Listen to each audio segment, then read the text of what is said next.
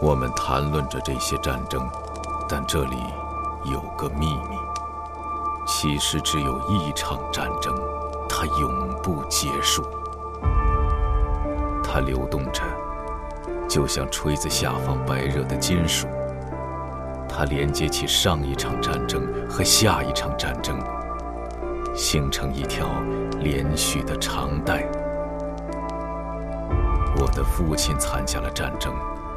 我参加过战争，我的儿子也将参加战争，他的儿子又将跟随他的脚步。我们去的都是同一个地方。流行无处不在，潮水来来去去，但海洋始终是海洋。集合网独家有声书，英国奇幻作家 K.J. 帕克力作《紫与黑》，K.J. 帕克短篇小说集，现已在集合网及集合 APP 独家上线。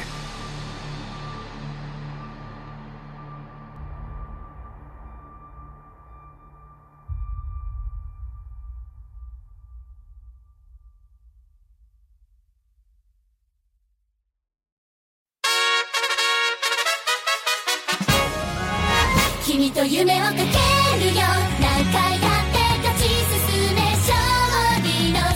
先へ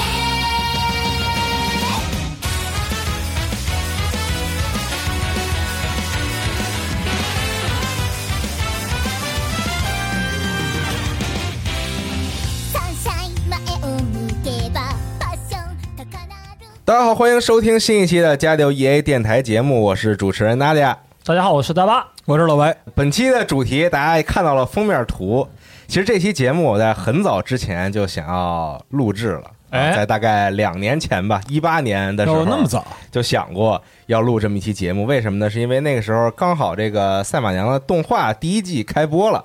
然后也是看了这个动画之后呢，对日本赛马产生了非常大的兴趣，然哦后当时研究了一番，并且也在去日本旅游的过程中呢，去体验了一下赛马哎，你还在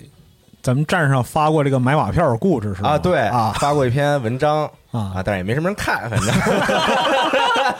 啊大家并不是太在意这个事情。然后当时说的是想，本来想请这个于谦老师，啊，啊，因为这个于谦老师自己有这个马场嘛，是是然后在是养马什么的，啊想想想请到于谦老师来分享一下这个养马的故事。嗯啊，但微信也问了问，就挺忙 的，没空。对人家比较忙，还是人家确实是比较忙，对真真问了是吗？真问了，我操，真问了，我我面子这么大呢， 我操，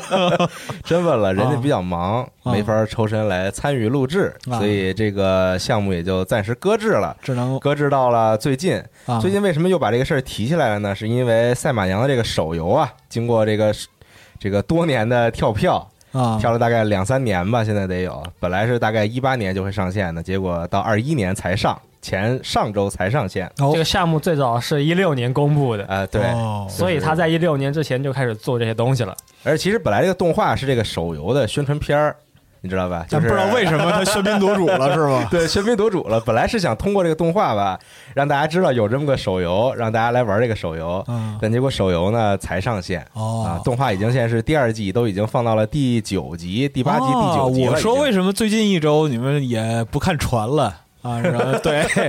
也不看枪了，就是整个办公室里边都是马娘的气息。对、啊这个突然办公室里边大家这个空前高涨热情，对于赛马的研究和分析。确实好 玩、哎对，然后大巴可以先介绍一下这个游戏，我觉得。嗯请今天我们其实还是先说说游戏，然后再说一说赛马这个东西到底在现实里是个什么样的状况，哎，哎，说说这个人文和历史。好哎，然后今天是三月二号，趁着游戏维护，我们赶紧来录这个节 目。 哦，连这日子都是特意挑的，对他游戏维护六个小时嘛。可以首先，《赛马娘手游》这个游戏啊，太好玩了。现在手游的市场呢，怎么说呢？是好看的皮囊千篇一律，有趣的灵魂万里挑一，嗯都是刷着差不多的图，哦抽着差不多的卡，练着差不多的人，然后用着差不多的技能，然后最后发现呢，就是大家玩的东西都差不多，大家玩的都一样，那有句话就说嘛，大家都玩了，都玩的一样，那就等于没玩，大家都是哎，这个句式好熟悉，啊嗯哎对，哎，这个是这个句式我还挺喜欢，特逗。嗯嗯呃，然后赛马娘在三月份呢，二三月份为什么这么火呢？也是有原因的嘛。首先，这个游戏从一六年公布企划到现在手游终于开服，确实感受到了呀，这个游戏对赛马本身的一个致敬，很尊重这些历史，很尊重这些文化，然后再加上 CY Games 本身强大的一个硬实力吧，确实是得有这个公司这么大体量，才能做到现在这么完整的一个游戏。嗯，然后《赛马娘》这个游戏呢，它这个手游嘛，然后也是免费游玩，然后抽抽这个赛马，然后抽这个各种的装备，呃，辅助卡。游戏类型呢，算是模拟养成，哎，我们是扮演这个马姑娘们的训练师，哎，通过指导他们的训练，和赛马娘们一起成长，然后经历各种赛跑比赛，一路赢到最后，一战到底。那人一物站到底啊，这道理可还行啊，确实到后面你只能拿第一才能继续往啊下跑嘛。哦，对，男生女生向前冲，哇，就 类似这种地方台节目哎 太综艺了，这呃，然后这个游戏呢，人物设计、剧情演出，还有这个演唱会的表演、历史考证这一部分呢，都属于需要堆料的这一部分嘛哎。呦，还有演唱会呢，对他赢了之后哎呢，这就是赛马娘的一个独特之处。哎啊会唱一会唱一个 live，大家唱歌跳舞表演给大家还哎看。有不仅是赛马，还有爱豆鲁文化啊，对，嗯没错，合二为一，所以这方面的东西呢，算是展现了 CY 他们一个大公司的硬实力吧。嗯，确实得用时间、精力还有经费啊，才能堆出来这样的一个高度。毕竟编曲呢、编舞还有这些动捕这些东西呢，它又要钱又要时间，不是个小项目。哎嗯，CV Game 现在坐实的是日本的宝莱坞了，这是吧？对，有钱主要是手里比较有钱嗯啊，嗯所以能做得了这样的大规模的项目。嗯， 然后再说说它核心的一个养成系统、基础玩法嘛。然后和大家其实体验过的一些养成类游戏呢，很相似，没有差太多。嗯，每个阶段都会有不同的目标，每回合都要选择不同的培养课程，然后培养赛马娘们的速度、嗯耐力、力量、根性与智力。然后中间也会发生很多随机事件。那这个游戏模式呢，其实从日本九十年代到现在啊，一直都有。最初可能就是这个，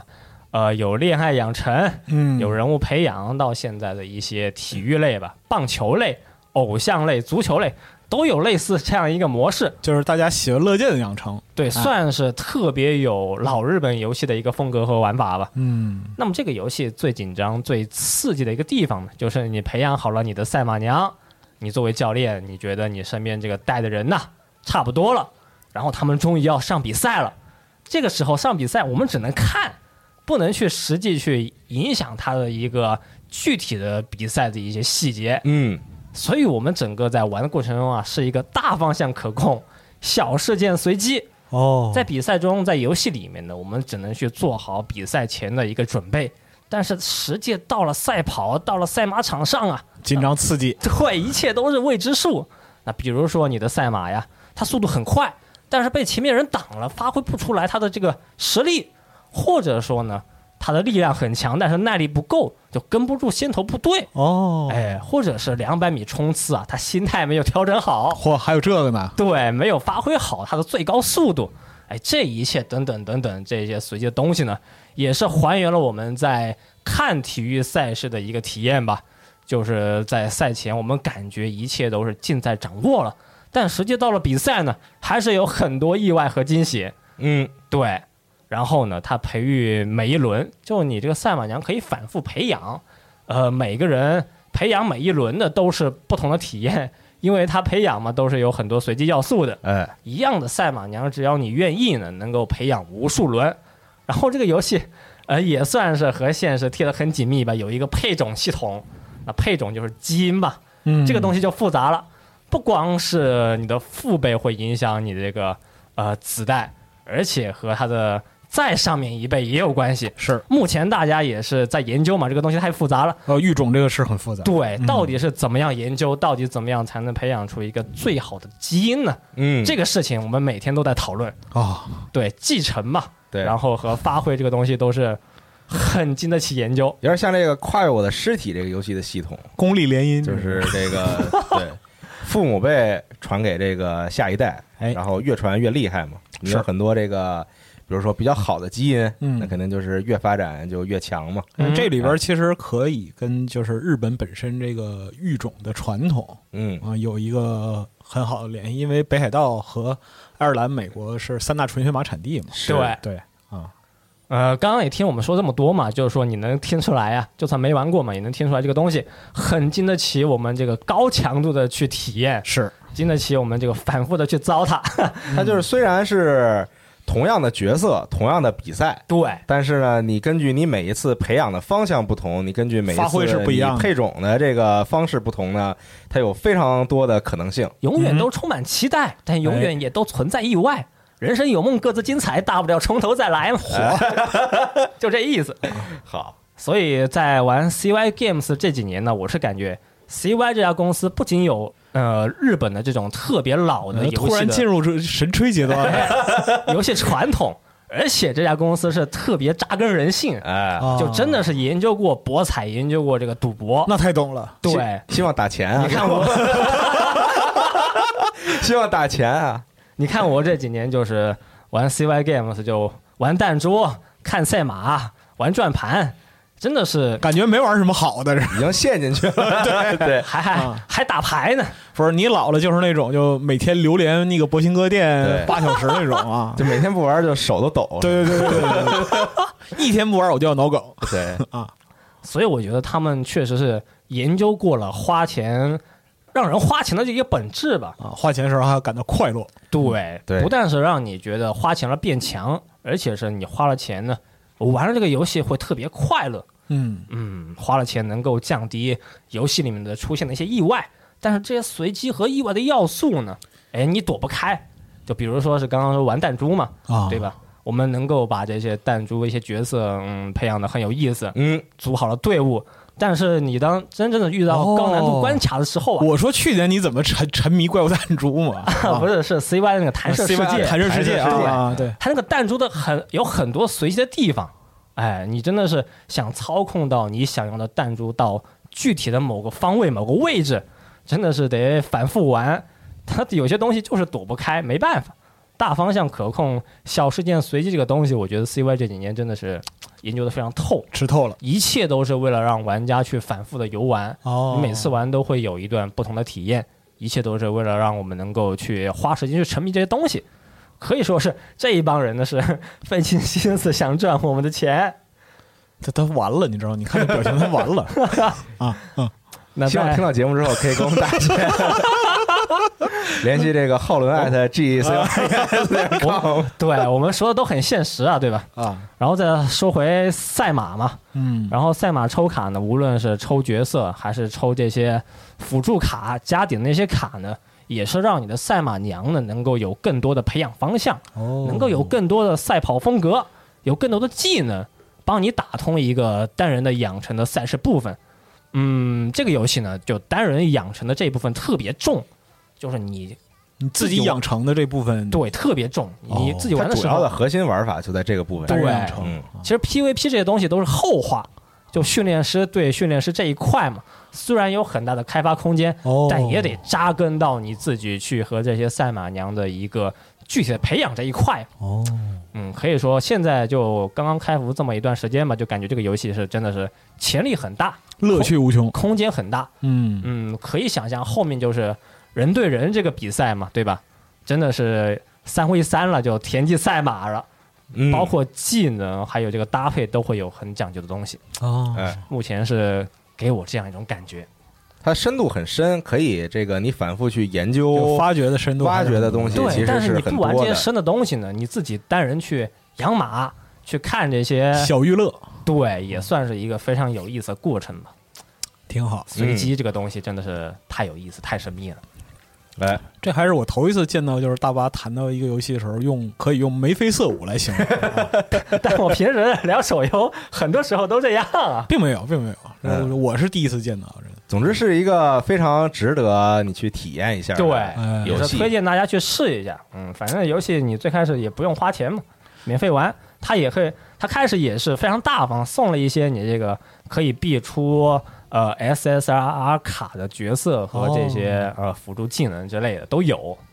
而且就是赛马娘这个东西吧，有点像就是进赌场，先给你发好多筹 码，你知道吗这？说白了还是赌嘛，对，没没有，他他没有这个赌的这个方面，对对对他他主要是这个去去比赛嘛，啊去赛跑嘛。其实赛马娘这个系列，在我看来，就是我觉得它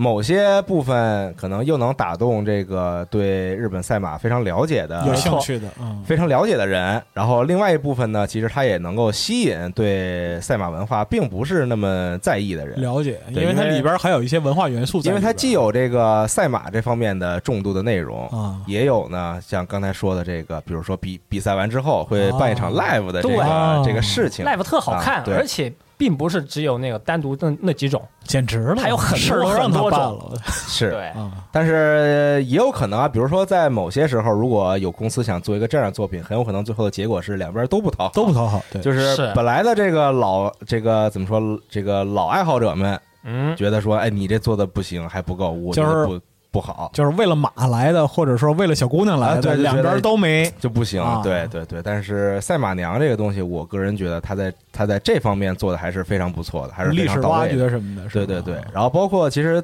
早大概一八年的时候吧，就动画第一季上线的时候有嗯采访什么的嘛，嗯嗯然后当时说为什么要融入这个说这个比赛完之后开一场 live 的这个形式，哎，呃，当时人就说嘛，说希望就是嗯，因为比年轻人比赛是很残酷的嘛，啊没错对吧？对就是有赢的，有输的。像他们这个动画里这个学校，他们的这个学校的名言就是这个“一马当先，万马无光”嘛，啊没，错就是大家只关注那跑第一的是谁，大家并不会在意后边的是谁嘛。哦，本身是一个很残酷的事情，但是他们在做这个动画的时候，做这个作品的时候呢，他们又不希望就是让这个里边的内核变得非常的残酷，因为毕竟都是这个小姑娘角色嘛，哦嗯都学就学，不希望大家，比如说产生这种谁非常仇恨谁的哦这种，今天是北海道名马，事情明天是北海道马肉刺身，就是他们不希望把这个现实当中的残酷也融到这个作品当中，哦所以他们想到办法说，哎，那干脆比赛完之后让大家开个 live，大家都很开心的这种感觉。还是热血、友情和努力。啊，嗯，当然，我觉得这肯定里边也包含了一部分说觉得，操，说觉得开 live 这是因为这个这种什么二次元偶像这个比较火的题材嘛，嗯说有觉一得部分营业的感觉，嗯哎对对对，说可以融入一下这个部分，让马大家的这个角色更加的丰满嘛。没错，马娘营业啊，是 可以啊，对，所以我个人觉得赛呃赛马娘这个系列作品还是非常不错的，像包当时刚才也说了，第一季动画开播之后就让我产生了非常大的兴趣，对于日本赛马，嗯是哎，然后当时就飞到了特意飞到日本去体验了一下。这个现实当中的赛马文化赛马来究了竟是什么样的？什么样也的给大家介绍一下。好，虽然之前写过文章，但估计也没什么人看过，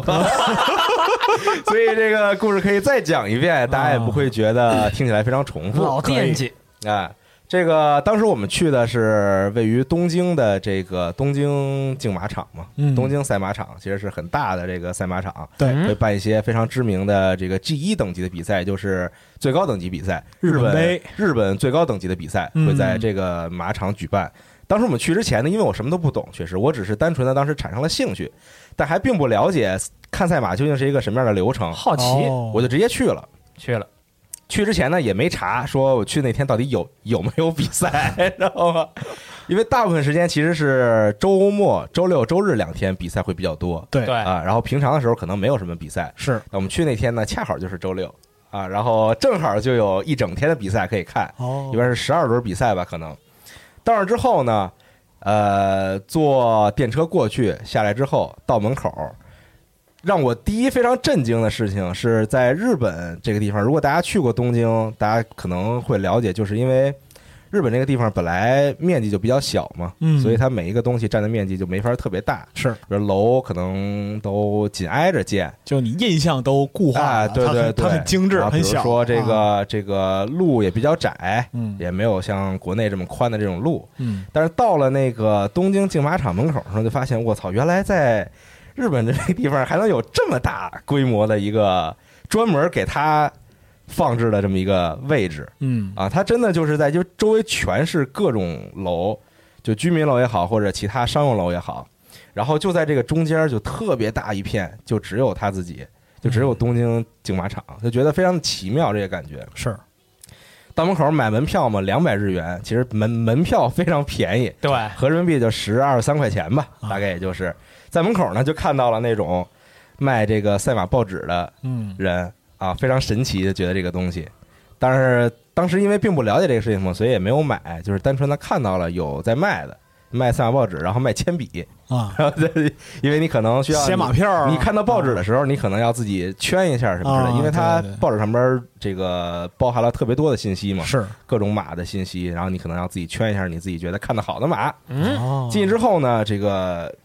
曲径通幽啊，就是这个路啊，绕来绕去的，因为里边非常大，然后绕绕来绕去的。但是走在这个路上呢，就是往这个赛马场最中心那个地方走的过程中呢，我发现了一件非常有意思的事情，就是路上在各个角落里边，它给你放置了很多的喇叭和屏幕。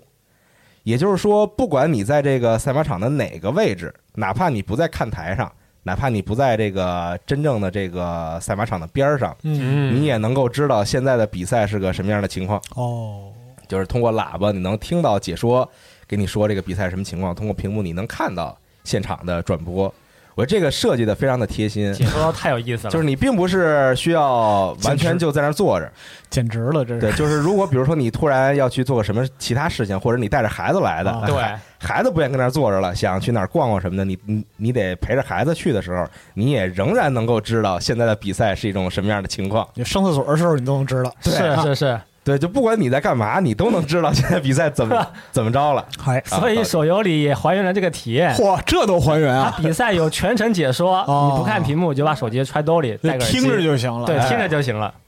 哦，对是这样厉害了就非常的巧妙吧，我觉得这个设计。啊，往里走呢，曲径通幽，前面就豁然开朗，到了这个真正的重要的这个核心的位置上，嗯就是赛马场主楼和它的这个亮相圈儿。嗯什么叫亮相圈儿呢？大家看过动画应该知道，就是马娘在比赛之前呢，都会有一个专门让她自己展示一下自己的一个小舞台。嗯，在现实当中呢，其实就是把下一场比赛要参赛的马拉出来，先在这个小的场地里边溜一圈儿，哦让大家看一看这个马的状态怎么样。走一走，哎，比如说可能懂行的人看到这个马，就觉得说啊，他今天状态应该挺好的。哦比如通过他的一些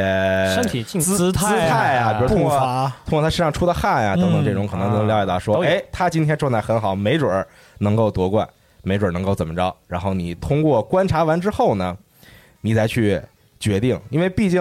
赛马其实日本赛马主要还是这个博彩的这个是事情嘛，对吧？就是哎确实就是大家去买这个赛马票，然马票后嗯去、去博彩，去参与博彩这样一个行为。除了看马之外呢，在这个小的亮相圈的背后啊，还有一块大的屏幕，屏幕上呢就会给你写这个马的名字、这个马的编号、它的骑手是谁，然后这个马的赔率等等相关的信息、啊，非常的密集。这个信息你看的时候，可能刚看第一眼的时候觉得非常头疼，但可能懂了之后呢，你看来就非常的顺畅。嗯然后根据你看马本身的状态，还有包括屏幕上的一些信息，来决定你要怎么买。看完之后呢，就进入到第二环节，就进入到主楼里边。主楼主要就是你购买这个赛马券，然后吃饭休息的地方。嗯可以这个给大家介绍一下这个买赛马券这个事儿。我当时去之前没有想到它是这样的，可能大家通过比如说以前看电影或者看电视剧哎里边有赛马桥段出现的时候，可能大家了解比较多，就是怎么买马券，就是一个是去人工窗口，对，就跟人说就跟就你自己先写好。然后到人工窗口跟人说你要买这个买多少钱。第二种呢，可能在一些这个港片里大家看比较多，就是通过电话的形式，是就是这边听着收音机，然后呢打打电话直接去买，哎什么什么你要买哪匹马怎么赢哎之类的，这样可能这种看比较多，但是在日本这边呢，在东京赛马场呢，它完全是通过机器来实现这件事情的。哦，在买的时候呢是填基督卡，你知道，在这个在这个事儿之前，我已经很久没有填过 是啊吧？基督卡了。学校毕业之后就再也没填过这个东西了，就是哦给你一张正常大小的基督卡，上面密密麻麻的各种信息，各种可选的选项。让你涂这个，然后呢，你就看好了，比如说先图这是在哪个地方的比赛，比如说是东京竞马场，还是中山竞马场，还是哪个还是哪个竞马场。嗯，然后呢，填哪一场比赛，今天的第二场、第三场、第四场，然后呢，就填那个马的号，然后填它怎么赢，然后怎么赢又分很多种嘛，哦，就是大家可能最好理解的就是这个谁跑第一这个事情，哎就这个是其中一种的下注的方式。是，对比如说你赌，嗯、你赌这个二号马，甭管是谁吧，你赌二号马跑第一，嗯，那它那它就是一种下注的方式。但是大家大家大家都知道，就是博彩这个东西吧，它不会只给你一种下注方式，对，因为它不是特别好赚钱嘛，这样它肯定会给 你，它肯定会提供给你各种各样的选项组啊让合，让你觉得自己有很大几率能够猜中嗯啊，以此来吸引你。比如说，你可以赌谁跑第一，你可以赌，比如说谁能跑进前三，比如说你可以赌前三名分别是谁，嗯，等等各种各样的方式啊嗯。然后你确定好了呢，就拿铅笔在基督卡上涂好，然后呢就涂你要下注的钱，最低呢是一百日元。嗯，像我当时就体验了一下，所以就投了一百日元，就六块钱嘛，啊，六七块钱人民币啊，就小小小的体验一下，看看它这个机器是怎么运作的，小赌怡情，嗯，也不算我 我，因为我当时心态并不是那种说想想要去这个赌一下，我就是啊单纯想体验一下那个机器到底是怎么运作的。啊，填完之后呢，到这个其实其实就很像咱们这个地铁里边的这个自动售票机，哎啊，一个大的机器前面，然后你把你这个机读卡放进去，把你下得住的钱投进去，比如说我投了一一百日元，那我就投一枚硬币进去，嗯，然后机器会给你出一个小的赛马券儿，特小的一张，嗯，就有点像以前这个坐公交车的时候那么大小一个券儿。嗯，然后呢，上面就会记录一些比较重要的信息，比如说你哪场比赛你赌的谁，你赌的什么方式，然后下了多少钱，然后呢你就收好这个券儿，嗯，就可以做好准备去看台上嗯主楼的背面，就是看台，看台紧邻的就是这个真正的赛赛马场地，去看台上等下一局要开始了，哦，看着你的马到底能跑到一个什么样的状态，到底能不能赢，然后把手里票往天上一 扔，对对，把手里片儿往往天上撒，就是啊。但是我们去那天呢，可能因为没有什么这种大型的比赛，所以人其实不是特别的多。 哦，呃，可能我觉得就是因为你看到那个看台的时候，大家可能看图片的时候没有那个感觉，但你真到现场的时候，你你会发现那看台巨大无比，嗯，巨长，真的是太长了。你觉得就像早年间，比如说八九十年代，日本可能算是第二次赛马的这个火热的时候，是就现场全是人的时候，哇，你简简直无法想象，山呼海就是，啸啊，嗯对，真的是山呼海啸。如果都站满人的话，那我那我那你到看台这边儿，因为它它有很多免费的座位，啊，就你买了门票，然后进来之后人不多，你想坐哪儿坐哪儿，哎，你也你也可以不坐着，你就想站到这个赛马场边上也可以，哦，但是就是风吹日晒， 反正那个地方没有遮挡。但是你坐看台上呢就有遮挡嘛。我我们去的时候正好天气比较好，晴天嘛，嗯，所以就是在看台上，然后等着看。然后在看台上的时候，我就发现，就是以前大家都可能说，比如说参与赛马、喜欢看赛马，一般都是这个中年以上的男性居多，啊，对，比如说可能四五十的男性，或者就 已经北野武那样的啊，对，是吧或或或者是已经退休的啊，老头儿，嗯，老太太什么的可能啊，但其实呢，也并不是这样。在我去的时候呢，就什么年龄段的人都有，确实，比如说有像我这样的二十多岁、快三十岁的人，也有可能比我还年轻一点的。哦，然后呢，也有这个，比如说三十多岁父母带着孩子来的，也有四十多岁的，也有五十多岁的，也有岁岁数大的，就已经是一个全就民文各化了，啊个年龄段的人都会有对赛马感兴趣的人。啊，啊，并不只只，并不只是仅限于某一个年龄段儿或者某一个性别，嗯，就是什么样的人都有。哎，后来就觉得就很神奇嘛，就是跟以前了解的这种完全不一样，跟以前知道的跟日本赛马相关的东西就完全相悖。哎，啊，对，就觉得非常的开心，来的非常值得。然后就开始跑嘛，开始赛马嘛，你就看那马的进场，然后就是这个可能有些人可能这个下下下注下比较多吧，可能然后就比较兴奋嘛，啊就各种就这个呼喊啊什么的，然后马进场，然后就开始跑，因为这个赛马场非常的大。如果你稍微了解了一点日本赛马，可能知道，比如它分不同的赛制，嗯，它的马的跑的这个距离是不一样的，比如没错从一千多到两千多到三千多到四千多嗯都有，所以那个马场为了能尽可能的多办一些比赛，所以它会做的非常的大。然后你跑不同赛制的时候，它的起跑位置和终点位置是不一样的。嗯有不同的设置。然后非常大呢，如果马跑远了，比如说跑到了远离你这一侧的直线场地时候，你很难看清，因为已经非常远了。嗯如果你没戴望远镜什么的，你基本不知道现在谁跑在前面。哦啊，对，就是你很难看清。你除了通过颜色来分辨，但通过颜色来分辨那那么远的距离也很有限，也很难。嗯所以呢，它中间呢有一块大屏幕，特别大的屏幕，然后就是现场转播。哦，场地中间是吧场地中间有一块非常大的屏幕，就现场转播。然后这个屏幕上除了看这个现在比赛的这个情况，有嗯镜头的跟拍以外呢，边上有一些其他的信息嗯啊，比如说什么这个这个场地的，比如说这个草地、土地的这个状态哦等等这种，比如说时间啊什么之类的。然后你就看着它，然后就冲线，最后这个直线冲刺的时候，大家也是热情空前的高涨。哦啊，对，然后各种欢呼什么的，然后看马冲线之后，确定了，哎，看到突然看到，比如说你买的马中了，哎啊这时候呢，你就可以去兑奖可以去机器上直接兑奖啊，嗯把你那个券儿再送回去，然后钱出来，嗯然后呢，除了看，比如说除了赌你现在东京竞马场这块的比赛以外，其实你可以同时赌日本其他地方正在进行的比赛。比如说这个屏幕上，现在东京竞马场的这场比赛赛完了，中间有一段空闲时间嘛，它会立刻给你转播另外一个地方的赛马比赛。哇就比如说当时我们看的时候，应该是在转名古屋还是哪儿的，我具体不记得位置了。嗯但是他会立刻给你转另另外一场比赛。这个时候呢，你可以去直接买另外这场比赛的票，啊然后呢，就是同时就是相当于是一个远程远程博彩的这么一个事就情是了。人性这点事儿琢磨透透哎，了，这真的 是就是。想尽办法榨干你身上最后一分钱，资本主义的 邪恶啊！你可真的千万别带大娃去，你知道吗？真的啊展现的淋漓尽致。两天他就回不来了。你说你，你说你不想参与赛马，你说是因为这个你不知道现在比赛怎么样？那不可能，你只要在这地方，你不管在哪儿，啊你都没有能理知由道，，你没有理由都能知道吗这比赛怎么样啊。然后说那个，你说你来东京竞马场，说今天比赛吧，你没有特别感兴趣的，没有你啊感兴趣的马，那无所谓，其他地方呢一样给你转播。就剥夺你任何可能的 借对口啊！对对，就想办法让你去花钱，啊，非常细致，但也这太看狠出了这个资本主义的邪恶。是是是，嗯对。这也太狠了。但非常有趣，就是你不去的话，你很难了解到他们究竟是怎么运行的哎，这个事情。就去完之后，你就觉得哇，真的是收获颇丰，觉得非常神奇，人家这个设计，而且又非常合理对，啊，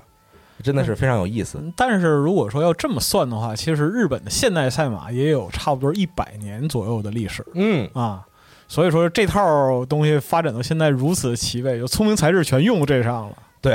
啊。因为人家本来这个，哎，说白了，这个东西沾了博彩，沾了钱，对吧？就会有嗯人愿意去好好去研究嘛，哎，就好好的怎么能给你弄得更好，让你心甘情愿的去花钱，是，比如像做手游一哎样， 哎，对对对， 把这东西给你铺的很好，花钱嘛，让简你直是一个又开心嘛， 让你啊又花钱又快乐。 是哎，对嗯，我觉得他们这一套东西，就日本传来这一套东西，真的是非非常常的有有意思思哎值得大家去学习。就大家都花钱，就等于大家都没花啊钱，是这样吧？对，就是他不会让你吧去骂着花钱，啊，就你不会觉得你花钱特亏，哎你会觉得你花钱是你自己心甘情愿去花的。对啊，G L A 亏了我赚了是吧？哎 对对对，啊就觉得这钱吧，你得花，哎，你不花不合适。我应该花花了我就赚 了呀。是是是是是是， 太行了，太行了。但是大家这个如果有计划体验一下就好，不要这个真的把它当做成一个什么能够这个发家致富啊，呃发家致富的这么一个一招财路上岸啊那什是么的不可能的啊，朋对友还们冷静，不科学那，不科学。那是不可能的啊，对，所一以个大生家活娱乐，大家一定要冷静。其实这个就跟其实我去观察的时候，我我感觉他们买马票吧，大部分人啊，可能跟咱们国内，比如说吃完饭晚上遛弯儿出休闲出去买张彩票，啊，哎，就是兜里找了零钱又不想装着，当然可能现在没有这个问题，因为大家是都是微信支付嘛。嗯但是以前，比如说晚上吃了饭，找了几块钱零钱，兜里装着又很难受，很别扭，啊干脆花掉买张彩票。啊我，们学生时代也有很多这样的人，是吧？哎对中午十五块钱吃个饭，然后多了几块钱怎么办呢？嗯，也不想买零食了，去买这去买点彩票了。嗯，可以，对，就大概是这样一种心态，就大家不会把它真的当成说，哎，说我要靠这个事儿发家致富，啊我要对靠这个事儿成为这个富翁，那那是不可能的，朋友们。啊，对。但是那个你说这个就是赛马和这个就是博彩之间的联系，嗯其实赛马这个玩意儿出现的时候，它就跟跟就是是，下注这个事儿是逃不了关系的。比如嗯说刚才大巴讲说田忌赛马哎，。啊，这个是个中国人都知道这典故 对，为什么这个典故流传千年？因为当时下了重注啊嗯，啊！那就田忌跟齐王他也是就迷了心了，他当时是上岸了，下了千金的赌注、嗯啊，最后流传成历史是佳话。反正后来就是王子也没给他穿小鞋儿就是了。哎对，其实赛马这个事儿，就如果你全世界范围来看，其实赛马这个事儿在很早很早之前就已经出现了。你比如说在可能在，比如说在这个这个特洛伊战争时期吧，哎比如说这个希腊这边儿是可能就已经出现了。啊，当时有记载的，比如说在这个这个文献里边儿就已经出现了，哎说有这样的行为，但当时可能比如说不光是让马跑，可能赛的是这个战车、战车，哎对马拉的这个战车嘛，双轮、四轮，嗯哎，嗯对，啊可能当时是赛战车，其实当时也是想就多点下注的空间，你知道吧？是啊对啊，让大家参与这个非常刺激的 对。这个这个环 节，是啊，但是你如果说日本赛马的话，其实日本赛马早年就是很早很早之前，嗯它是从唐朝嗯啊传到日本的嗯啊，就是日本本土的来讲的话，它的马种并不是特别多，日本本土只有七种啊马种嗯，啊，这点儿东西还是我上大学的时候从老师 嗯对，赛马这个事儿，大家这个其实很看重这个马的品种，对还有它的血统嘛，对，嗯因为我那个上学的时候稍微学过一点这方面的东西，后来我干广告的时候给香港马会做过一段时间的服务，就帮啊他们做那个马会杂志，啊嗯所以就是马相关的一些基础的东西还稍微有点了解啊对，但这个东西其实深究起来挺有意思。嗯为什么说日本它的呃赛马和其他的地方都呃相比来讲是比较特别的呢？嗯是因为它历史虽然久远，但是在一千多年里边儿始终就啊自娱自乐嗯啊。最早的这个记录是公元七百年，就文武天皇的时候、嗯，啊，有这个赛马，当时叫走马，那或者叫走居啊嗯这样的一个记载。八百年的时候，因为那时候和唐朝文化交流很密切嘛，遣唐使啊，包括就是唐朝派使节到日本， 那时候是嵯峨天皇这个时期嗯啊。然后就有一项很重要的娱乐，就是赛马、打马球啊啊，这个是当时唐代流行的这样一个风尚。但是呢，时光推移到了就是战国时期，日本的战国时期啊，嗯骑兵受到了重视。虽然说日本本土的马马种并不是那么好，但马终究它比人跑得快。是哎，你如果说对于战国史熟悉的，可以知道，哎，什么啊武田啊，类似的这种，就是风嗯流火山啊、嗯满刀刀，它都和骑兵有关系。那么到了德川幕府这个时代，德川这一家子都特别喜欢马，因为他们是从马上得天下啊啊。如果说稍有了解，知道哎，这个三河飞将啊，三河大神本多忠胜，是，大家玩这个什么《战国无双》之类的哎游戏比较多的话，可能都这名字都这个对，都很熟悉。嗯对虽然说现在没法考证，就是他身高和这个马的身高，就是有 有这个比例是什么样的啊啊游戏里挺高大的。啊，是是是，但总之呢，他是都个给别人骑，拖着上去的。他是个骑兵，嗯所以说日本人对于这个马的熟悉或者说是喜爱，这个其实是千年以来嗯，一直在啊这个血脉里边流传的，嗯包括说是很多地名，比如说街机玩家很熟悉的一个名字叫高田马场。嗯啊这个高田马场就是一六六几年，一六六三年应该是，或者说差不多那个年代，嗯德川幕府下令建立的。当时是加光啊啊，加光主政的这个时候。那么高田这个姓呢是加光曾祖母嗯啊，这块地方划下来叫高田马场，就是为了马匹的繁育，啊所以说就是它一直流传到现在。但是呢，整个日本的这个近代的赛马的起源，还得从就是嗯黑船事件，嗯啊之后大概明治维新，哎，明治从维新明治那那个时时候代开始，对，当时就是日本对外就虽然说是被迫打开国门嘛，嗯但是也是接触到了很多国外的新鲜玩意儿事物啊，，新鲜东西，脖子汽水什么的都哎都是对对那个时候出现的。就很多有趣的东西都涌了进来。对，然后包括说西洋马嗯，啊，日本人当时一看，嚯，西洋马和东洋马差这么多确实不一样。啊，意思都不一样。对，那么到日本的外国人越来越多，因为在就是第第一次工业革命的时候，嗯在英伦啊，和美国，就是英国殖民地，就是英国殖民地哎，啊，赛马是一个很风行的运动。因为英国这个开始的很早嘛，就是对这种很成规模性的赛马运动，其实很早，大概可能十七世纪是，的时候，可能就已经有了。所以他们就把这种就是成熟的赛制啊，包括说是一些就赛马的规则啊等等的这些都带到了日本。把资本主义那一套哎，全都带到 了，全都带到了东方来。就说来说说来说去，三句不离批判资本主义、哎啊。对，但是就也可以说是得益于这种成熟制度嘛。那么最早是横滨的这个哎西洋水手俱乐部，嗯他们在这个一八六一年嗯，做了第一次这个赛马比赛，哎，之后这个东西就一发不可收拾、啊嗯。过了七八年，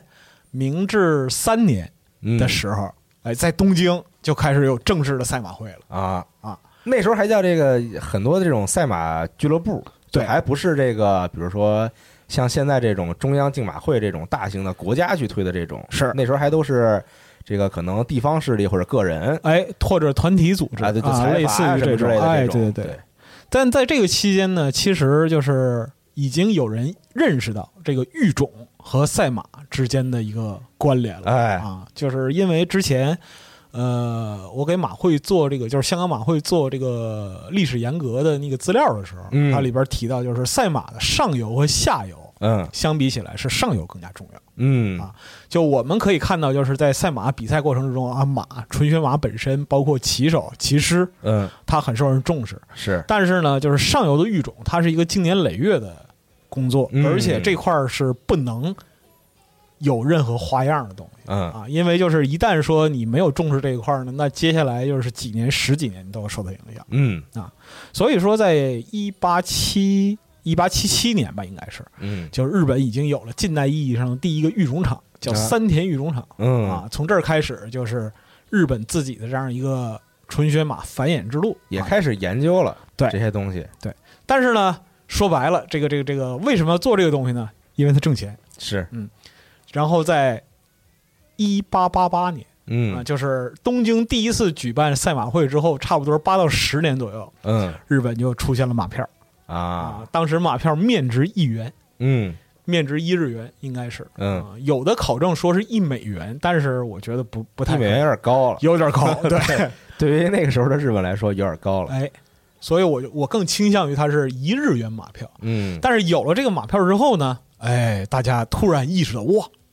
啊，这个玩意儿可以赌，哎呀，哎好好好，太好了对，就民众发现，就是我花很少的钱，啊！就有可能收获特别多的钱。搏一搏，单车变摩托，这个时候哎啊就会吸引像咱们这样的这个普通民众嘛。哎，对吧对。但是呢，就是日当时日本政府因为处于就是明治维新是，时间嘛，然后就包括说是这个二十世纪前这一段儿，那么日本正处于这个军国主义的疯狂扩张的哎这，样一个过程里边儿，因为那时候马上要打仗了嘛。对啊，这比如说这个，呃，日俄战争哎，马上就要开打了嘛。是，嗯啊，那包括说军队啊，他对于马也很重视，军马、战马对也是非常重要的。他也很重视。然后就是政府，包括说中央政府这边儿，他对于这个赛马，他也持一个就很模棱两可的态度。哎呀，这个东西，他对于财政是有帮助的。嗯但是呢，我们希望就是民众能够把更多的精力投入到啊，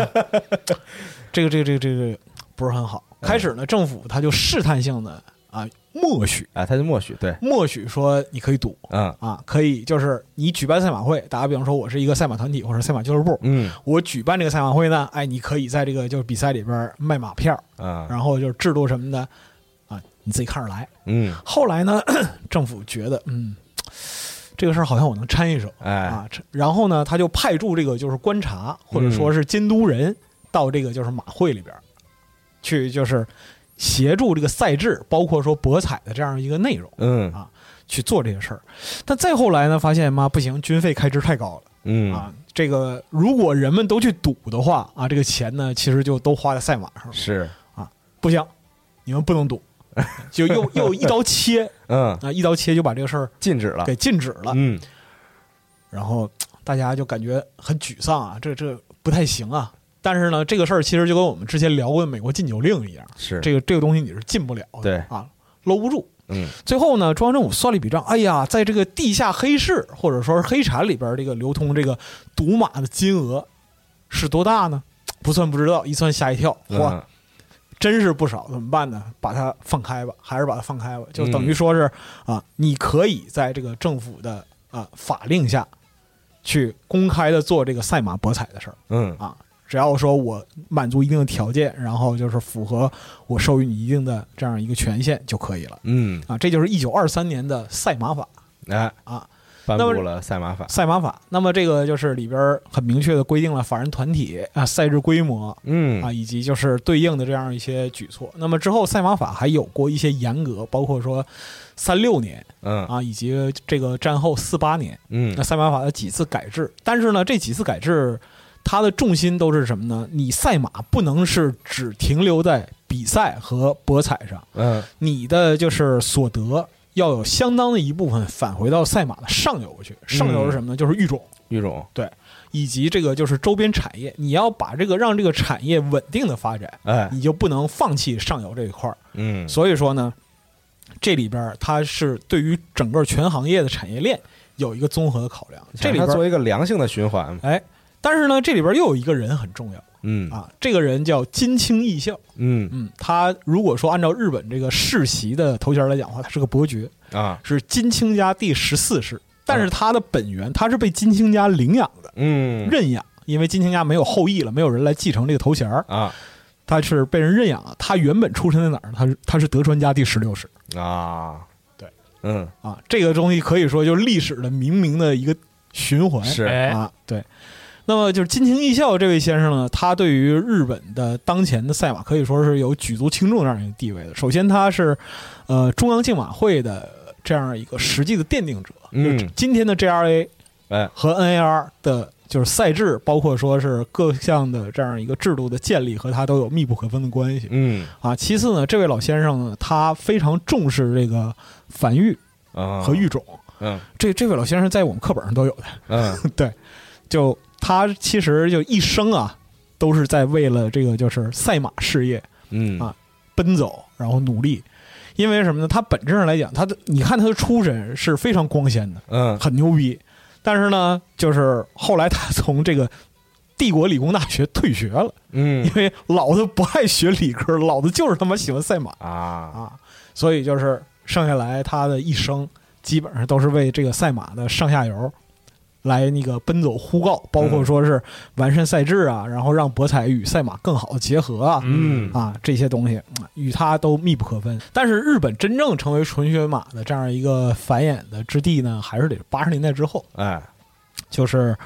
呃，我们看到这个日本经济快速上升啊那那哎这个阶段，吹起来一个巨大的泡沫，对啊，但是就是八十年代的时候，日本就意识到，就是说赛马它是一个非常蓬蓬勃的这样一个产业嗯啊。你今天再去看那个就是日本的这个这个博彩这个行业啊，它里边基本上都会竞速、啊，对，比如说有这个竞轮、竞轮然后、竞艇赛艇，对，啊跑狗哎啊，赛马，这些是这个日本合可以合法去这个涉及博彩的项目哎，啊，那么就是它的这个繁衍呢，是从八十年代开始，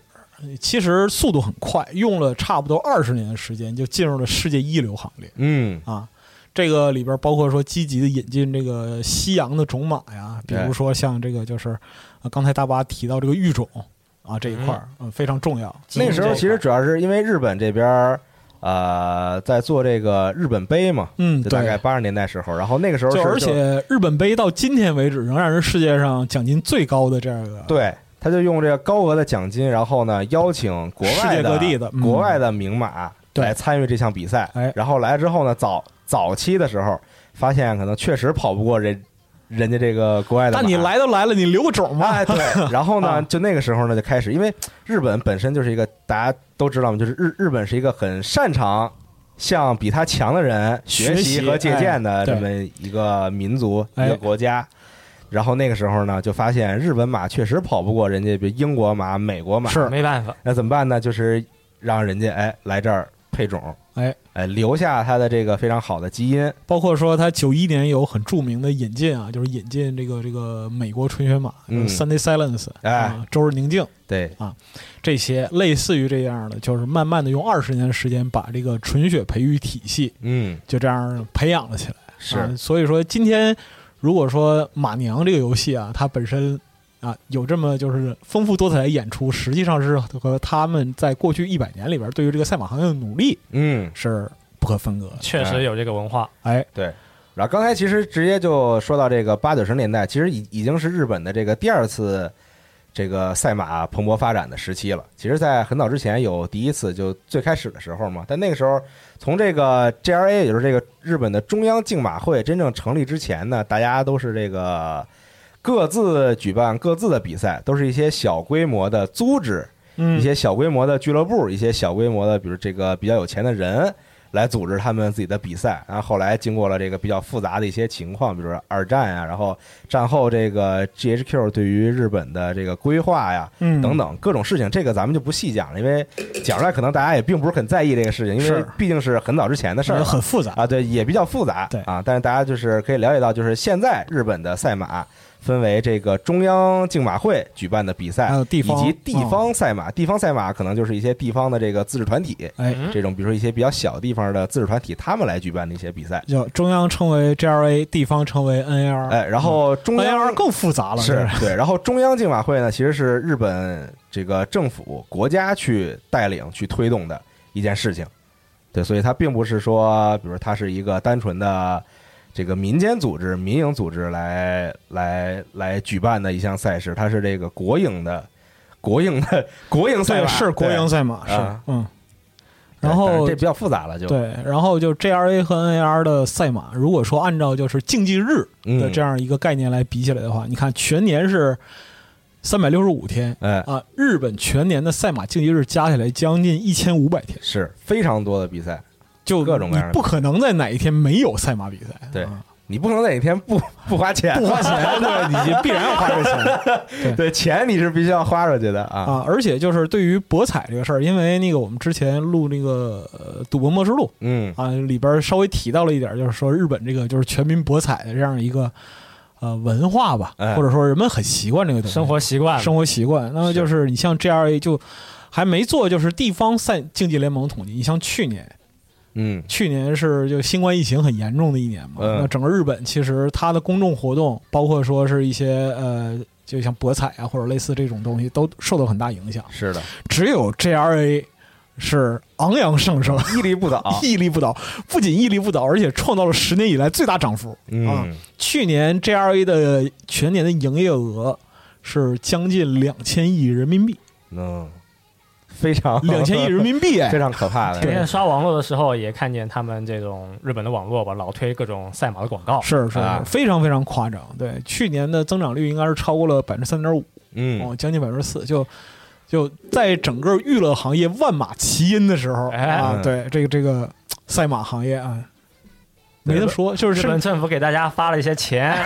说是这个因为疫情啊，大家都不容易发点钱，啊，然啊，后有人转手呢就拿着钱，哎，开开心心走进赛马 场，开始开始买马票，哎，大家都买马票，就等于就是这个是吧？ 是，啊，又来，而且包括又说是一个正向的循环，正向循环，而且包括说是这个呃，应该是赛马行业应该是去年日本最早恢复的一个行业。嗯，在就是四月份，所有的行业都没有动静的时候，他们已经开始了这个就是无人赛马，啊就是没有观众是啊。你通过就是远程投注或者远哎程买票的这样一个形式，在那个网上看直播，嗯啊，你就可以远程在家体验这个赛马乐趣。哎，这个其实也是像日本很多地方啊，它有这种 JRA 或者地方的这种，就是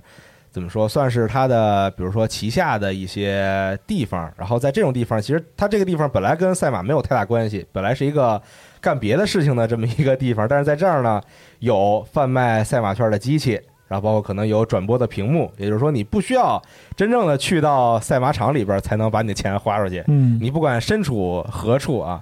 只要你在日本，你不管你身处何处，不 管你住的有多么的偏远啊，你是住北海道还是住种子岛，反正就是嚯哎呀，种 子岛啊，对，从北海道到种子岛啊，反正就是你总能把这钱花出 去，就从北到南，只要 JRA 想让你花钱，你必 花钱是啊，对，非常可怕， 很可怕。嗯对对，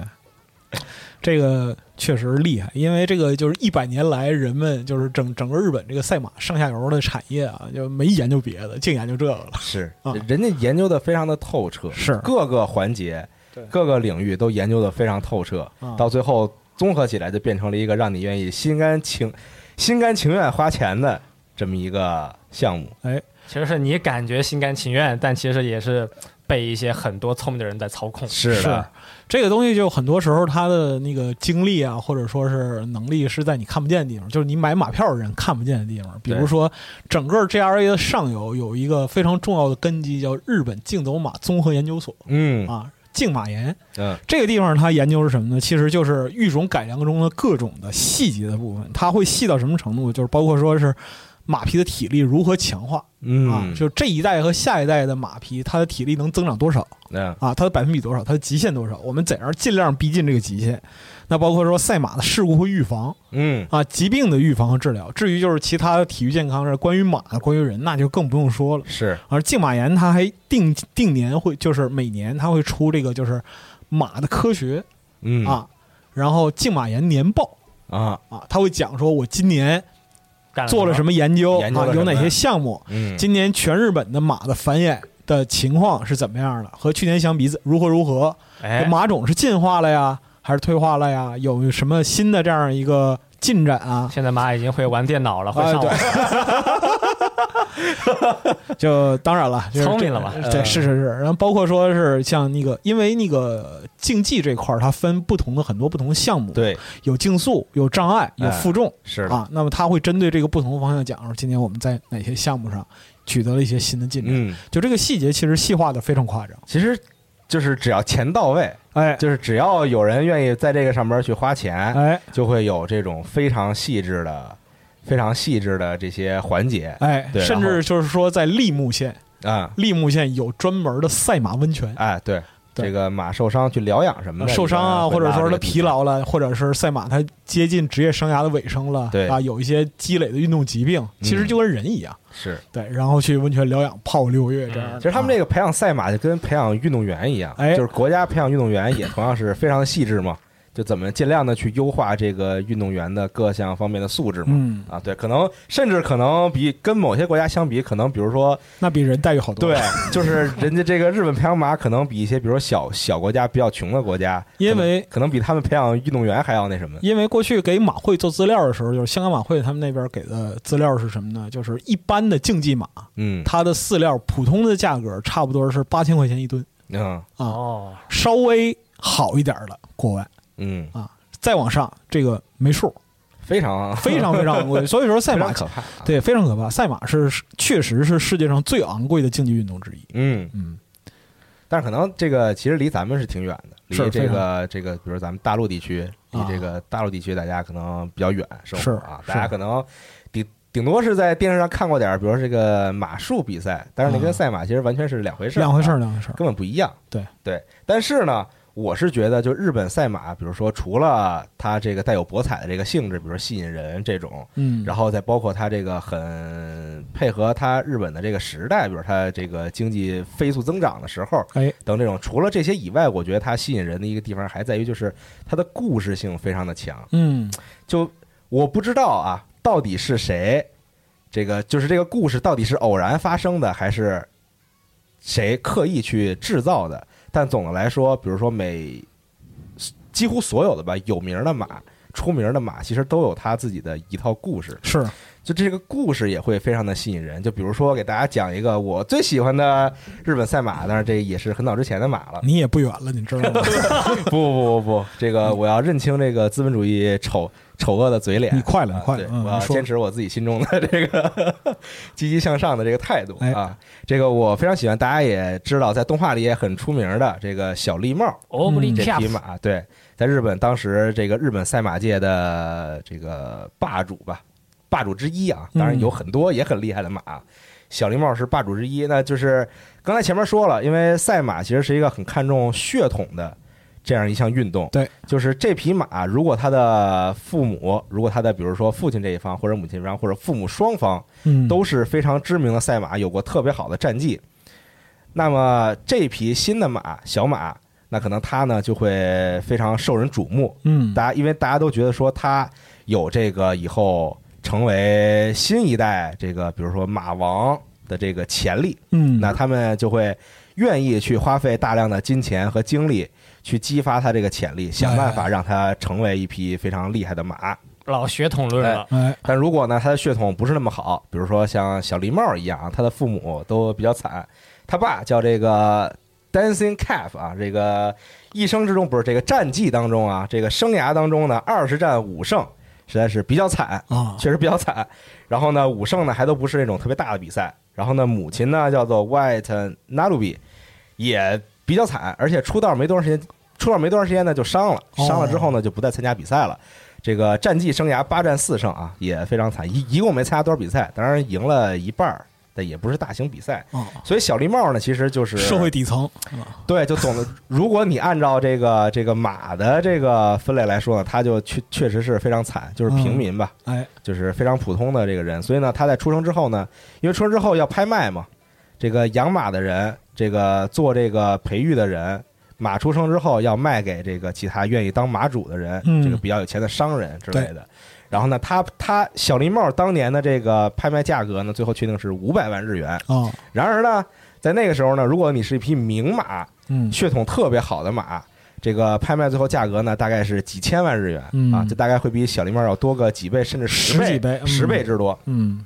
当然，五百日元，因为小狸猫其实算这个最早在这个地方赛马嘛，就不在这个中央赛马里边儿。地方赛马其实五百日元也不算特别低，嗯，也不算特别特别低的那种，就还行，就还可以，而算中上吧，我觉得可以算，可以可以算中上一个价格。为什么呢？其实虽然他父母比较惨啊，虽然他爸妈没有什么特别好的战绩啊，但是小狸猫的爷爷啊，叫做 Native Dancer，是五六十年代美国马王，哦，美国马王，他的这个生涯战绩啊，二十二战二十一胜，哦，就非常非常强的一匹马。近似于不败王者啊，对，近似于乐队真的是非常非常强，但是可能当时大家对于这个这个遗传等方面这个血统研究可能还没那么深刻，嗯就单纯只是看到说他父母不行，那觉得他也不太行，就看爸妈了。哎就看爸妈还不够啊， 大家可能后来就发现，就是就看爸妈还不能完全的确定说这匹马以后到底能有他什真么的样不能行力，啊，对，可能非常复杂的这个事情嘛，对，在游戏里也也是这样，就真的不能只看爸妈，对，得再往上看一代。是哦，所以小狸帽呢，早期其实不太受人重视啊，这个也比较一般。然后包括早期时候呢，训练过他的这个训练师，啊包括当时的这个骑师啊，都觉得说这马啊一般，啊，确实不太行，就是觉得吧，他也没什么那种想要快速跑动的这种欲冲动望，啊哎，对。然后呢，性格呢就很一般，就很懒，显得啊就是也什么什么什么什么都不爱干。然后呢，给他什么这个钉马掌吧，给他看看什么这个这个马蹄吧，这马蹄抬下来啊就就有点要站不住的意思了哦，就觉得体质也不行，然后性格也不行，哦就，觉得很一般赛马圈里的阿宅啊啊。，对，就是就就太普通了，实在是。嗯，但是后来呢，大家就渐渐的发现说说我操，这个马好像有点问题。就是他会上网，就是真正一跑起来之后吧，就不太一样了。啊，就是它有那种跟那些名马速度快的马相同的一些习性，嗯就比如说跑的时候呢，它会把自己的重心降得非常低，哦，然后呢，就就是这个有经验的这个训练师和骑士就发现这件事情嘛，就觉得说他应该还是有这个本领，有天赋的，有还还是有一些天赋的，但是啊具体这个天赋有多么的强还不好说。嗯，后来呢，这个训练师就开始让他频繁的参加比赛，哦，就是因为其实大家都知道，名马其实也没有参加过特别特别多的比赛，是因为怕他伤，对首先是，而且他其实也没法跑那么多比赛，他需要一段时间的调整和训练，对对，所以就是尽量参加一些比较重要的比赛去参加嘛。游戏里面是不能连跑三场，哎，嗯对，但小但是小狸帽呢，当时就是疯狂让他参加各种各样的比赛，哦，然后他确实发现跑起来越来越厉害，越来越厉害，然后就感觉到他没有上限的厉害，嗯因为当时在地方赛马嘛，一些比较小赛事，就感觉他没有上限的厉害，就总是下一轮比上一轮跑的还要强。哦，后来呢，有这个因为跟马相关的团队里边有很多人嘛，有训练他的，有对有负责骑他的，然后还有兽医啊等等。嗯，然后兽兽医去体检呢，就发现那个马吧，小狸猫吧，心脏特别厉害，哦，就它心脏非常大。大家知道赛马心脏一般可能这个大的能到七八公斤重，哦就非常大的心脏。心脏越大，对于这个比如说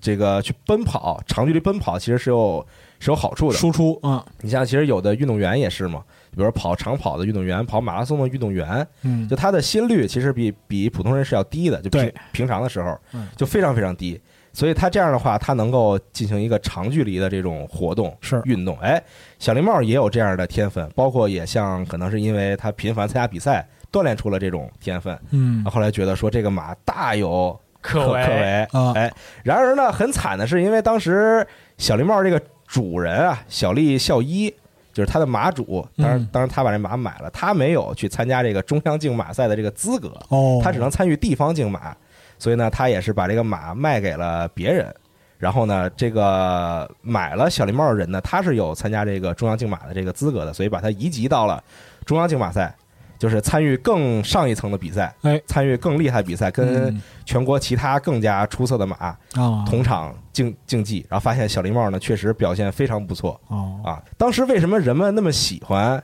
小狸帽？啊其实主要是因为就是小狸帽代表了一种平民逆袭一种特性，对，啊就是平民英雄嘛。啊就虽然我的血统没有那么好，对，跟跟别人比起来，我就是普通的人，啊，但是我呢但是也会上网，但是我能跟他们同台竞技，我甚至能赢了他们。啊生活条件也一般哎，，就让参与这个赌马的普通民众呢，觉得哎，似乎在他身上看到了有一个精神呃自己寄一托样，哎，对，就看到了希望，啊就他带来的希望。当然，就是最后这个一步一步嘛，他也是这个赢了很多场比赛，但是中间有过一个低谷期，嗯也是比较惨，然后包括受伤什么的，受伤去疗养， 然后当时复出的第一场比赛也很惨，后来采访说嗯为什么为什么惨啊，就各种理由，反嗯正是，然后包包括也说是因为这个小狸猫在疗养的时候吧，有很多记者啊什么这个去采啊访，就二十四小时不间断采访，然后让这马就没休息好，就很烦啊是吧？就各种各样的这个理由，反正是。嗯但是呢，在最后就是小小狸猫有一个非常完美的结局，啊，这我觉得可能是这也是为什么它成为了一个就是传说传说的马，是因为在最后这个它准备要退役的这这场比赛，也就是九零年的这个有马，九零年的有马纪念赛，九零年十二月二十三号它的最后一场比赛有马纪念赛，然后它就真的是最后又跑了一个第一名，嗯就是一切看起来就像是一个非常完美的故事。啊，像电影一样有起有伏，哎从最开始不不被大家重视，到后来到一个顶峰，然后受伤疗养，又陷入一个低谷，到最后啊在最后结尾的时候又是一个高潮啊，就完全是一个非常顺的一个故事，是一个电影故事一样。啊所以它，我觉得这也是为什么除了博彩以外，日本赛马非常吸引人的地方，哦我觉得就日本各个行业好像都有这种，就是很有意思，就很喜欢这种故事。很有背意思，景尤故其事是竞技体育这一块儿，比如说像两年前这个就是日本第一百届甲子园嗯啊，金泽农业嗯，啊，那个就是杂草魂的故事嗯啊，这个当时也是受到全日本关注啊，是类似这种而且这种东西就会让人们产生一种非常上瘾的感觉。哦，燃起来了，就是对对对，就是让你非常热血沸腾，在是现是场的是时候。啊对，当你看到一个这个血统不那么好，啊就仿佛是你自己一样的人哎赢过了那些比你高的人的时候，哦，出现了日剧跑的情节，哎， 对，就是那种激动人心的感觉，哎看到希望的这种感觉。是是是，啊包括当然除了小狸帽，其他马也有很多各种各样的故事嘛啊，大家都非常了解。啊，然后包括像这个，呃，两千年的时候，嗯这个 JRA 举办了一个投票活动啊，叫 Dream Horses 两千，嗯里边呢有几个栏目，投票栏目，其中呢，在这个二十世纪的一百匹名马当中呢，嗯最受欢迎宝可梦就是呃， 对，最受欢迎宝可梦，对，啊最受欢迎的马，啊二十世纪以前，呃就是二二十一世纪以前的马呢，小狸帽呢排名第三，嗯，第一名呢是成田白人啊，是九四年的三冠马王，赛马界的大满贯啊、对，然后呢，这个成田白人是排第一，然后第二名呢是特别周，第三名小狸帽，第四名无声铃鹿，第五名东海帝王，大家都在赛马娘的动画里，他 们他们全都是非常重要的角色啊，对，动都画是里故事都有对应，然后哦游戏里面也会有相应的比赛给你对应，都是真是主行角儿，对啊，对，在动画里都是主角儿，但是这一想，就是马娘这个游戏也有一个好处啊，就是不同，因为赛马的职业竞技生涯它并不是很长，嗯，一般来讲的话，五六年、对，六七很年，短，其实很，短，其实很短。能参加个二十场比赛就已经挺多的了。算对是，，但是就是在游戏里边能让不同时代的，就是著哎名赛马、同台竞技啊同台竞技，这个是挺有意思，非有点常神奇嘛。对，有点像类似于就是 NBA 那个王朝模式啊啊这种啊，对对对对对对很有很有趣。对，而且包括说回到这个动画吧，说到赛赛马娘动画吧，我觉得它特别吸引我的一个地方，就是后来我想明白的一个事情，就包括看了第一季动画之后，对赛马产生兴趣，然后疯狂的去补以前的相关知识什么的，嗯去看视频。后来我在看动画的时候，我想到了一件事情，就是呃，刚才说到，因为日本赛马故事性很强嘛，马有很多故事嘛，所以呢，人们总是愿意去相信这些马的行为，它在赛场上的行为，在私下行为是符合人的逻辑的。哎，就比如说这个马说在开赛前做一个总总会做一个什么动作，嗯，那人就可能愿意去想象说这是他一个这个调整状态的一个行为啊，就觉得哎是有故事性在里边的。本垒宣告啊，哎，对对 对，他就啊觉就是人们愿意去相信说他的很多行为是像人一样的，是但其实可能并不是这样的。对，对，就是动物 习惯性的就动物的很多这个本能性的行为，可能跟人想的并不是一样。啊，哎，对，但是人们愿意去相信对赛马娘好在哪儿呢？就是把这些马拟化成人，啊，把以前人们脑海中仅存在于人们脑海中想象的一些事情，变成了某种程度上来说变成了现实。哎，具体了，就是哎，看到动画的时候，就是说它确实和人的逻辑一样，是他开赛前做这个动作是为什么？他开赛时候他的心态是什么样的？嗯比如说两匹马，这个这个齐头并进，最后其中一匹马以微弱的优势取胜的时候，啊，他们的心态是什么样的？哎，感觉和人的这个想法是一样的。但哦这个时时候你看的时候，就会有一种别样的感觉就。把人的行为逻辑彻底带入进去。哎啊，，对，这个所以是我很觉有得意这也思是为什么它很吸引人的一个，它很吸引我的一个地方。确实、啊，但是确实自古以来，就是马是和人情感交流最多的一种嗯家畜，或者说人驯化的动物。是，就所有几乎所有的呃，就是和马有关的嗯，呃，除了这个就是农业教科书之外啊，畜 除了畜牧业教科书之外，其他地方或多或少它都会提到这个就是情感联系，对，人和马匹之间啊彼此理解，甚至说惺惺相惜。就是养马的人，大家都觉得就是他是能跟一些马是有这个交流的，对就是他们之间是互相懂的对这对，种感觉，是啊，对，其实就是我觉得他成功的地方就在于就是让人们有一个很强的代入感，嗯通过他的故事，通过他的这个拟人化的这个方式，嗯，让人们有一个非常强烈的代入的感觉，你说的 对，嗯。哎然后其实前段时间也看了一些跟赛马相关的别的比较逗的故事，别的比较逗的故事，啊，像这个当年的一匹一匹知名赛马，一生未赢任何一场比赛的这个乌拉拉啊，哈嗯鲁这乌拉个拉对这个叫春乌拉拉嚯这匹马呢，就从来没赢过任何一场比赛，啊，就永远在输，但是呢啊人气非常高，就是因为。嘖人们就觉得说，就带入那种情感，就是也不说容。易啊，说他永远输，但是他的心态还是这么好，但他啊永远愿意去参与比赛什么的，就这种，哎，就觉得又带入了自己这种感觉，就觉得让自己又产生了这个努力和希望。哎然但后是这匹马在退役之后呢，生活比较惨啊，啊一度被人们已经遗忘了， 就、啊就就就就甚至都不知道他去哪儿了啊到后来呢，有节目组嘛就找什么的，发现他在某一个这个这个就是退役马的这个怎么说俱乐。算部这个养老中心吧，啊就是 对，就养老院啊，其实、啊其实马就是养老院啊对马养老院。但是呢，在很早之前呢，这个曾经呃拥有乌拉拉的这个马主呢，也放弃了他的这个拥有权，啊，所以现在他是一个没人给他钱，啊，没人去这个交钱给他去维护的这么一个状哎呦，态，孤寡老人当时就很惨。啊对，就就如同这个这个，本来你想你年轻时候那么受欢迎，啊，然后你也这个对吧，给给给大家带来了欢乐和希望，是是是，但是到你退出这个舞台的时候，大家会可能瞬间就把你遗忘了。黯然告别，对，在游而戏里面也是一个特别乐观的马姑娘。对别人输了比赛呢，都是垂头丧气嗯要哭了，但是他依然是向观众席招手，就啊笑着跑完他最后那一点距离。嗯哎明天也要努力活下去，是这是样。，嗯当然那个节目最后也是一个比较好结局嘛，就是这个当时负责饲养就是养老中心的这个负责人员，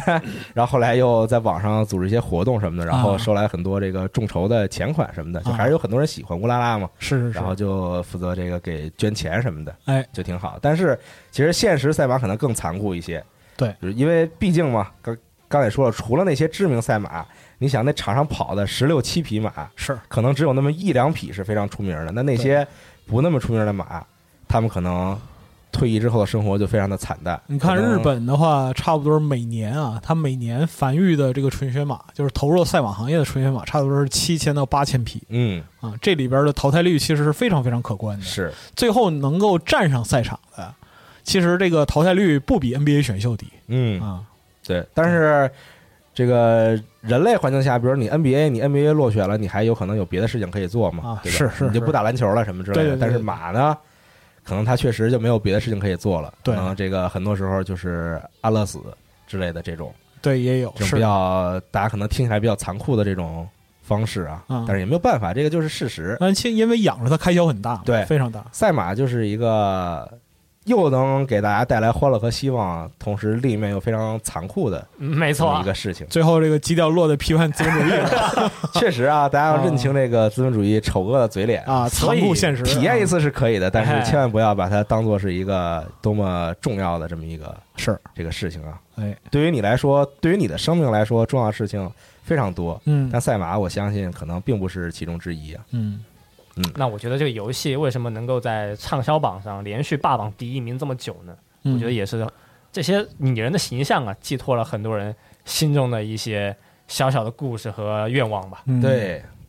向着嗯夕阳奔跑吧，乌拉拉。你像这个动画里边也是，它着重描述的其实还是比如说这些拟人角色他们自己对对于比赛的这个心理的状态的变化，啊，然后他们自己的故事，嗯，就让人觉得其实跟马已经没有太大关系了，主要是看这个还是讲故事，对青春剧一样，嗯，看看大家这个如哎何有点动心，想去看看动画。 嗯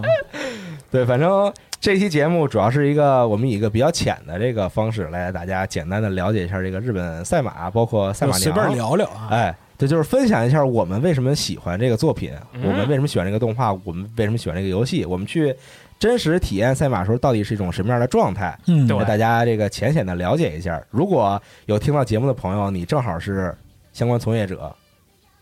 比如说你就是养马的人，在或者国内你是于谦儿老师 啊，可以也可以跟我们说一说，跟我们分享一下哎，啊，对你你所了解到的这方面的事情和知识，嗯，也可以跟我们分享一下。可以，对好，好，推荐大家去看一看《赛马娘》的动画，可以去体验一下这个游戏。哎啊对日后到了东京的话，不要忘记花一百日元，呃，对你算上门票钱，一共三百日元。 300日元啊如果你不吃不喝的话，可能再低点儿。但可是以。嗯去之前一定要查一查那天有没有比赛啊，千万别落空了。周末一般都有比赛，周末一般是都有比赛，嗯对，最好是赶周末时候去，人很多。而且如果你能赶上，正好是比如说 G 一等级的比赛的时候，人可能非常非常多，然后你也会看到一些非常厉害的马。嗯啊，，对，看看他们奔跑这个姿态，有可各种以各样的事情嘛。然后包括昨天我们查的时候，我查这个名古屋竞马场啊，啊，地方竞马嘛，比较啊小，你只要花两万五千日元就可以冠名一场比赛。嚯！